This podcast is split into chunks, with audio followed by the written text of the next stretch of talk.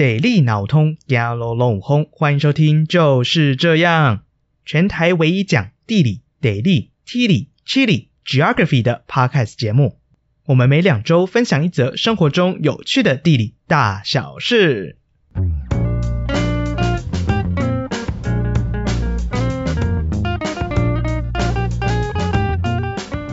Hello，大家安安呐、啊，我是右边。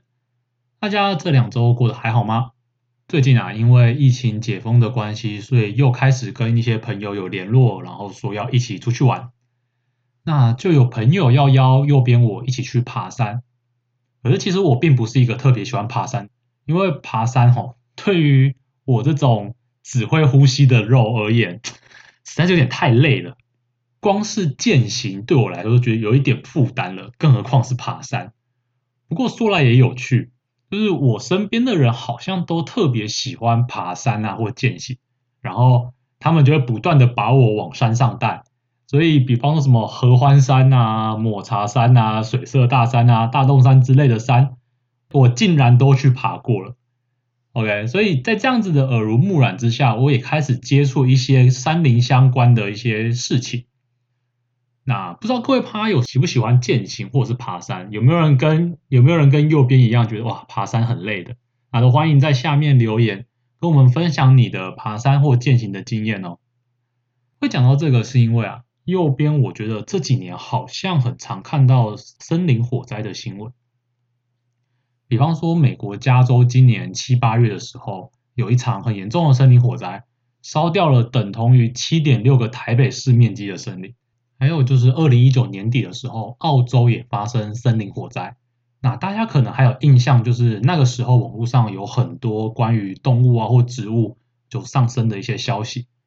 二零一九年七八月的时候，呃，南美的亚马逊雨林也发生了非常严重的森林火灾，有很多的环保组织就开始出来抨击巴西政府的一些政策，弱化了对于雨林的保护。那这些地区又在这几年发生了很严重的森林火灾。那右边我看到时候都会觉得说，哎，这世界上的树已经够少了，野生动物的生活已经被我们人类搞到够难了，还要遇到这样子的火灾，所以对于温室效应还有生态危机的严重度，就让人更加的担忧了。而我们台湾在前一阵子也发生了一起森林火灾，那是在玉山的杜鹃营地。事后啊，林务局指出，这场森林火灾总计动员了嘉义、南投、屏东、花莲、罗东等林管处职员与森林护管员，总共一百一十三人投入现场救灾。但因为火场的海拔过高，你光用走的就要花费三天，而且又缺乏了水源，所以咯，后续还要经由内政部的空中勤务总队、陆军航空特战指挥部、空中救护队。南投县政府消防局以及行政院国家搜救指挥中心支援协助，去载运人力啊，或是空中投水以及补给作业，总计动员了陆空九百六十人次，直升机的起降也有了八十三次，它投水总共投了一百六十一吨，在经过这么大的工程之后，终于在十二天后。将这场火灾给扑灭，但也已经造成了七十公顷的林木受到了损害。OK，大家听到我刚刚念了那么一长串，就可以知道，我们想要去处理森林火灾是极为困难且费时费力的，而且森林火灾所造成的树木和动物的上升，都不是我们所乐见的情况。因此，这边就不禁让右边开始思考。那有没有什么办法是可以预防这样的森林火灾呢？那么想要预防的话，就要先知道森林火灾发生的原因又是什么。总不会说在都市里面有古迹自燃的都市传说，也就是当古迹成为开发的阻碍的时候，就会某一天自己烧起来。那森林它在大自然里，所以它也会自燃吗？哎哎，是的，刚刚在讲一个谐音烂笑话。有大自然的自然，还有自己燃烧的自然，有 get 到吗？好，如果没 get 到的话也没关系，请直接忽略这个笑话。OK，除了上述两个原因，还有一个就是，我觉得啊，我小时候好像很少听到森林火灾这类的新闻，但长大之后好像觉得，哎呦，这类的新闻越来越常听到了。所以我在想，这是我小时候资讯封闭，所以比较少接触到呢，还是真的森林火灾发生是越来越频繁且越来越严重了？OK，所以如果你跟右边我啊有一样的疑问，哎，那你今天就来对地方了。今天我们好好的聊聊森林火灾的成因，以及近几年来气候变化跟它的关系。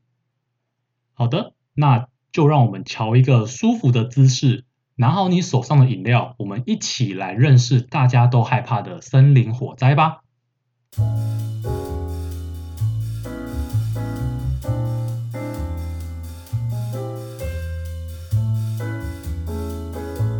好的，那既然要认识森林火灾，我们势必就要先理解，诶，森林火灾是怎么发生的？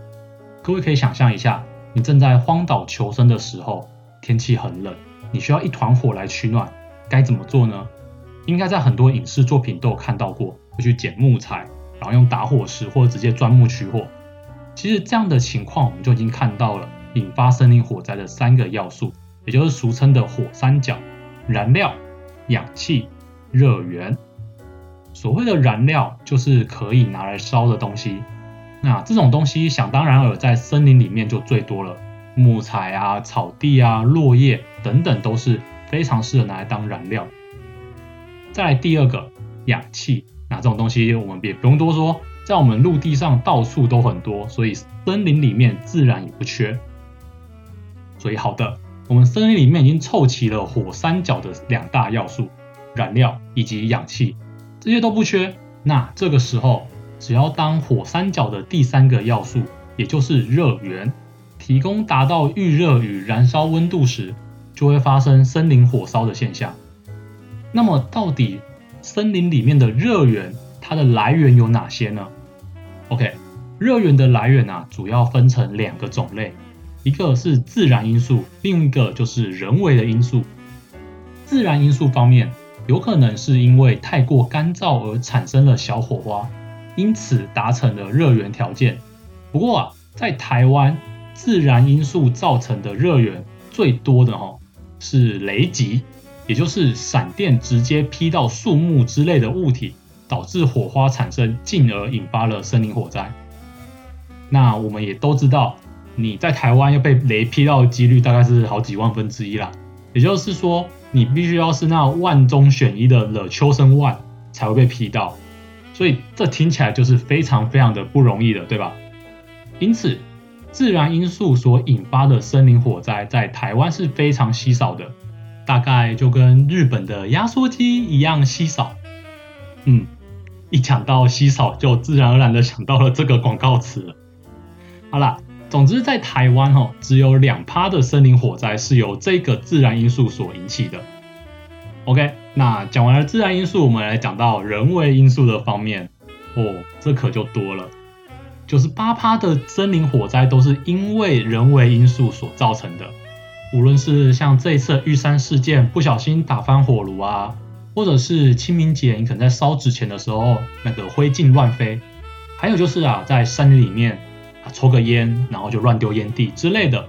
那还有一种在台湾可能比较少见，那就是居民的刻意纵火。这种刻意纵火比较多发生在像是亚马逊雨林那边。当地的巴西居民或者是工厂资本家，那么为了能够拥有更多的开发土地，或者单纯是因为油耕的耕种形式，想要借由燃烧后的灰烬来增加自己的土地养分，他们都会去刻意纵火。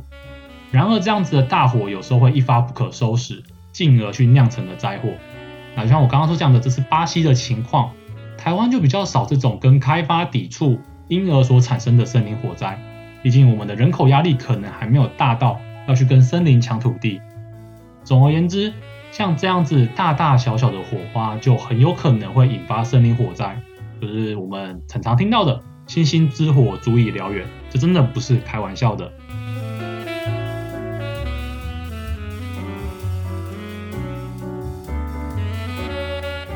那么，为了防止森林火灾的发生，行政院农委会林务局就架设了林火灾害潜势库资讯系统。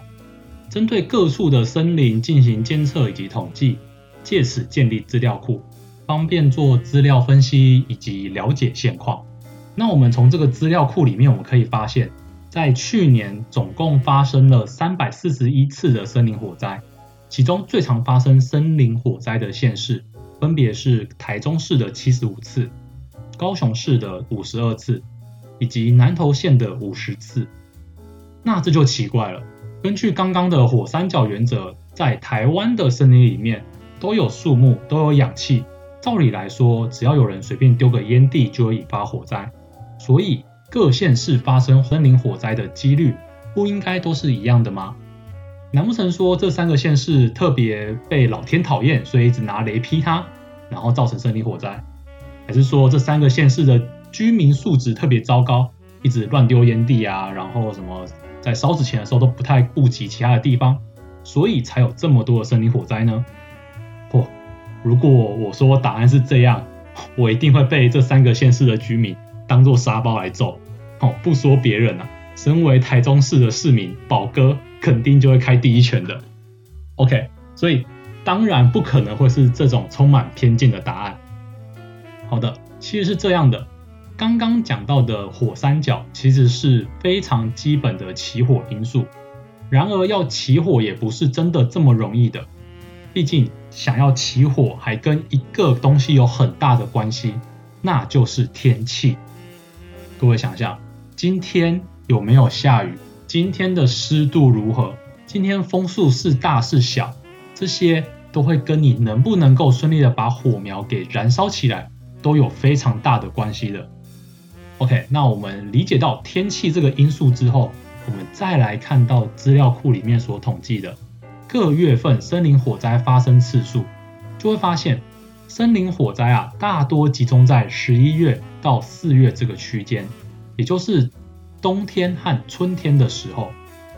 那这时候台湾的天气是怎么样子的呢？这个时候啊，因为盛行东北季风，诶，听到这个词，国高中的那个地理课的一些概念有没有突然跑出来了？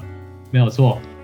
在东北季风的吹拂下，虽然北部位处迎风坡，所以导致阴雨绵绵，属于湿冷的天气。但是中南部它是位处背风坡，所以干燥而寒冷。那我们知道了，如果是下雨或者是湿度比较高的地方，火焰它就会不好燃烧，所以不容易酿成火灾。相反的，在干燥的地方，你少这些水汽的影响，火灾就容易引发。OK，那我们知道这两个概念之后，我们。就可以来看到森林火灾在台湾的空间分布差异。在北部地区，因为全年有雨，所以不易让火焰燃烧，在森林火灾发生的次数上就会比较少。至于中南部，冬天的时候并没有下雨，处在一个干燥的情况下，你现在随便一个烟蒂或是火炉翻倒，就有可能会引起森林火灾，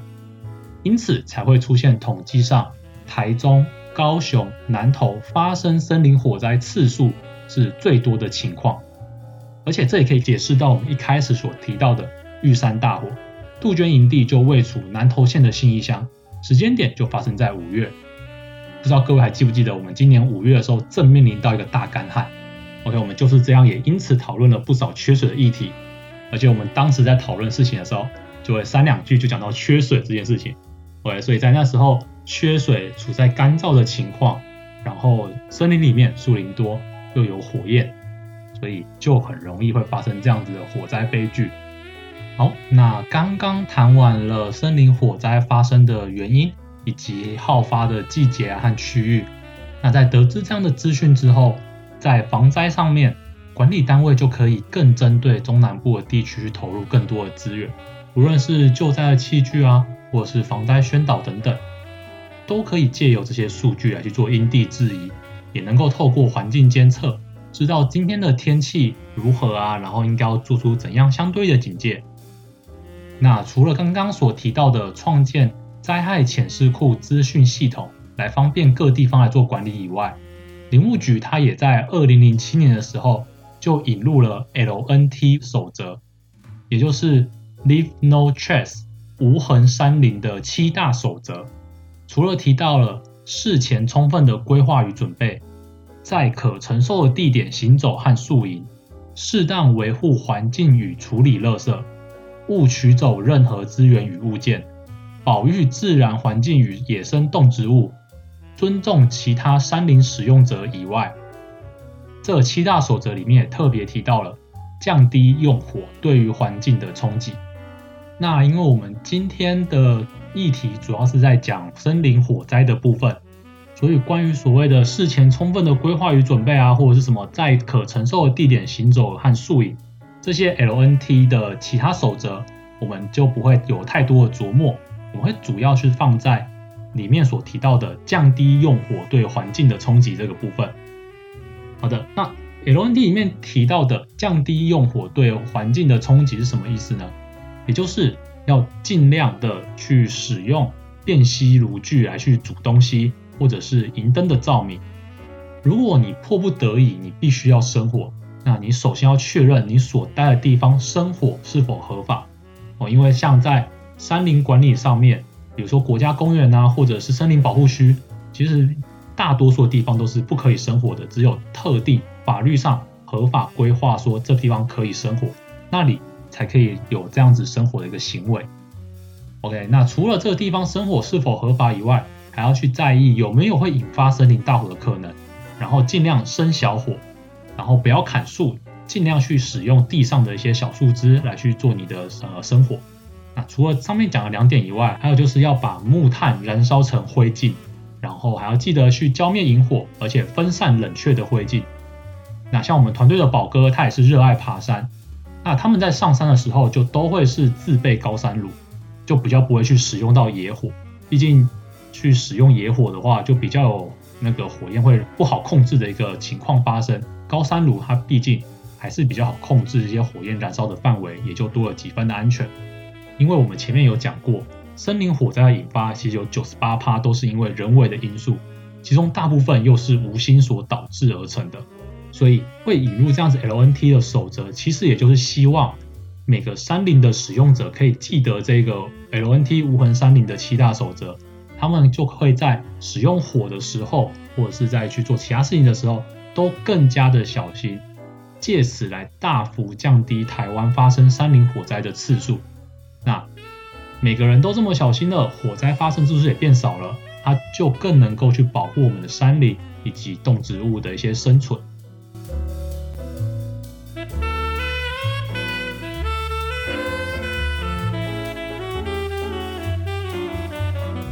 好的那讲完了如何预防森林火灾后，接下来跟大家探讨一下，究竟现在森林火灾发生的次数有没有变得比较频繁或是比较严重呢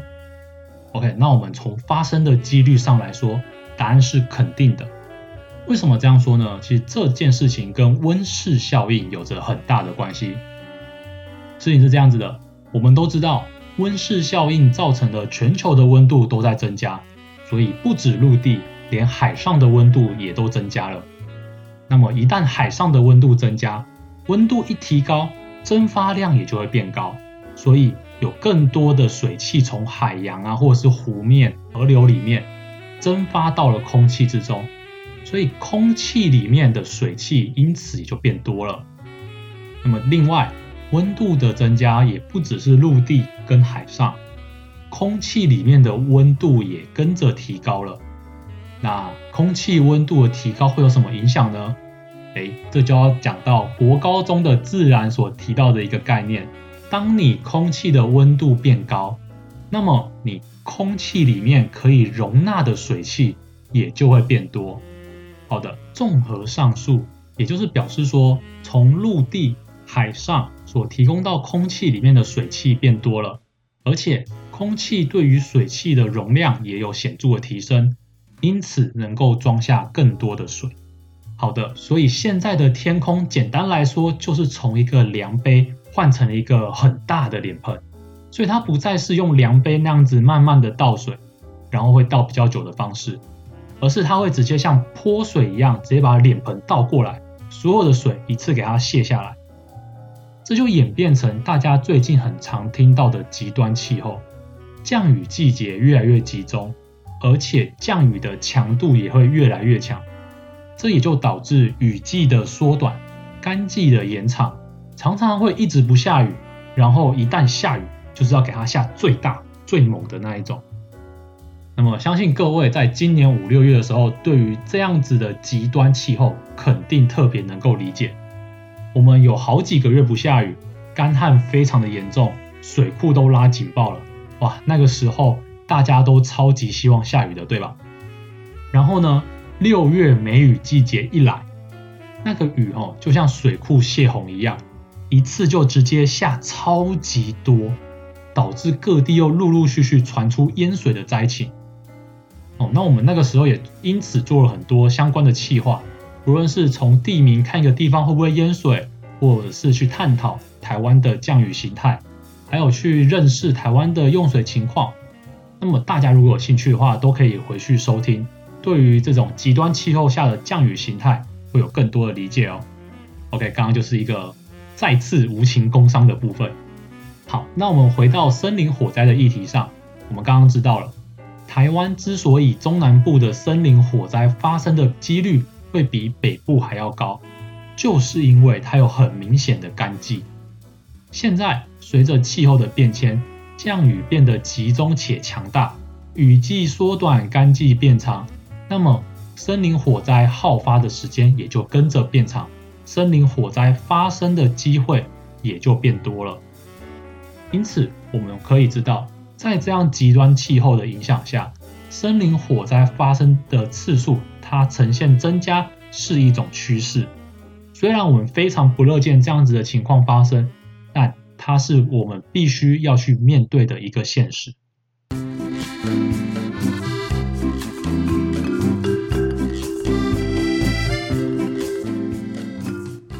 好的，我们今天从森林火灾发生的原因。慢慢了解到是台湾森林火灾它的空间差异，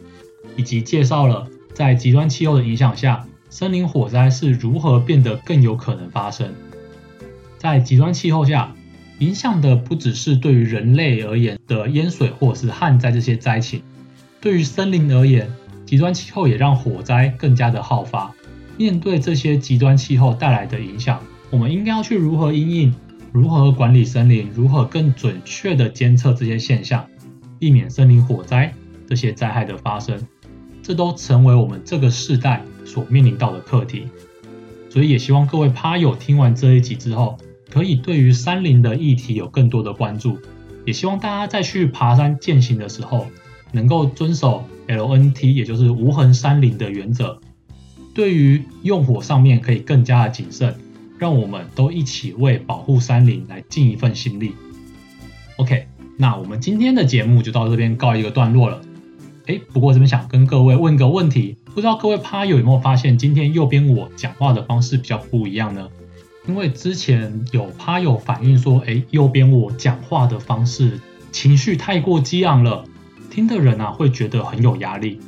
所以右边我今天有做了一点调整。不知道各位趴友，就是对于我们 Podcast 的呈现方式有没有什么意见呢？哦，那有任何的意见都欢迎留言或者是私讯给我们，那我们都会依照各位的意见再去多做改进的。好的，就是这样啦，我是右边，我们下次再见喽，拜拜。